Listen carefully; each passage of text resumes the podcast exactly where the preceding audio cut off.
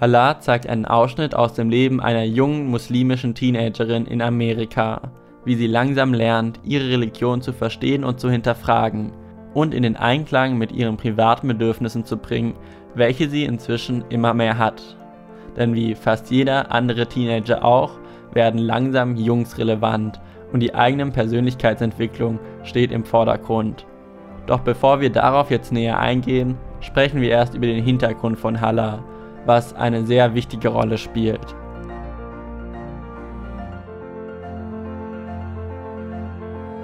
Sie wächst nämlich in einer muslimischen Familie auf, als einziges Kind mit ihren beiden Eltern, welche vor ihrer Geburt nach Amerika ausgewandert sind.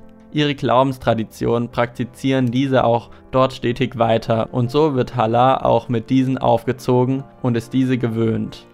Auf der anderen Seite hat sie eine Freundin, welche genau das Gegenteil davon ist.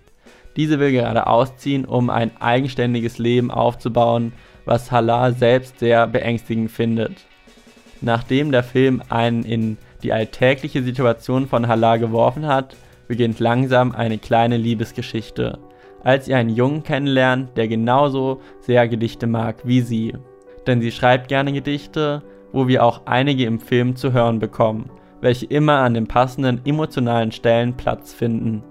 So gibt es beispielsweise eine Situation, nachdem sie etwas Sexuelles mit dem Jungen hatte und sie realisiert, dass sie das gar nicht so toll fand und auch im Konflikt mit ihrer Religion ist. Auf dem Weg nach Hause, wo ihre Eltern schon vor Sorge auf sie warten, lässt sie die Situation nochmal Revue passieren. Körper neben Körpern sind nur Körper. Es ist möglich, sich unrein zu fühlen, auch wenn man begehrt wird. Es ist möglich, sich allein zu fühlen, während man neben jemandem liegt, den man liebt, jemandem, der einen liebt. Es ist möglich, zurückzugehen mit dem Wissen, das man jetzt hat. Es ist möglich, voller Widersprüche zu sein.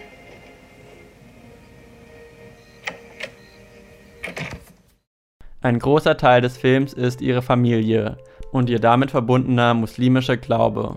Ihre Eltern wurden schon früh miteinander verheiratet und leben stark nach den Werten der muslimischen Kultur. Der Vater, der anfangs noch sehr sympathisch wirkte und Hala mehr erlaubte, sich frei zu entwickeln, nimmt im Film eine schreckende Wendung und zeigt, dass nicht alles so scheint, wie man es am Anfang wahrnimmt. Es ist erschreckend, wie dieser die Rolle der Frau in seiner Kultur wahrnimmt und probiert umzusetzen, sei es bei seiner Tochter oder bei seiner Ehefrau. Der Höhepunkt gipfelt darin, dass dieser probiert, seine Tochter mit einem muslimischen Jungen zu verheiraten, welchen sie davor gar nicht kannte. Der anfangs Teenager-Romanze wirkende Film wird immer mehr zu einem feministischen Aufstand und zeigen, wie die Frauen sich aus dieser Familie lösen, um ein Leben nach ihren Vorstellungen leben zu können, was in dieser Form nicht mehr funktioniert hat. Weiter möchte ich darauf jetzt nicht eingehen, da ich die Pointe des Films einfach nicht spoilern möchte, weil der gewisse Überraschungseffekt das Seherlebnis ausmacht. Mich hat der Film persönlich sehr ergriffen, auch wenn ich selbst mit den Themen, um welches in diesem Film in erster Linie geht, nicht viel gemeinsam habe. Aber die durchgehende, authentische Atmosphäre, welche nie ihre Spannung verliert, haben mich einfach unglaublich gefesselt. Es wirkte alles so natürlich und echt, was die Thematik nur noch stärker unterstrichen hat.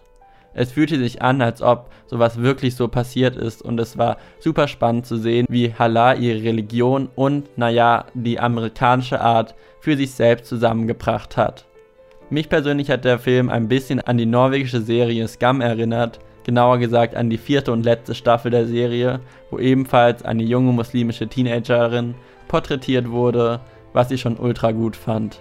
Also falls du jetzt Lust auf den eineinhalb Stunden langen Film bekommen hast, kannst du dir diesen exklusiv bei Apple TV Plus im Abo anschauen. Mehr zu Apple TV Plus findest du auf watchingsimon.de slash Apple TV Plus. Das war's mit der Folge. Wenn du keine weitere neue Folge verpassen willst, kannst du diesen Podcast gerne kostenlos abonnieren, dort wo du ihn dir angehört hast. Alle Episoden kannst du auch als Artikel auf watchingsimon.de lesen und inzwischen gibt es auch viele Episoden schon als Video auf unserem YouTube-Kanal. Also kannst du dort auch gerne vorbeischauen. Bis zum nächsten Mal hoffentlich.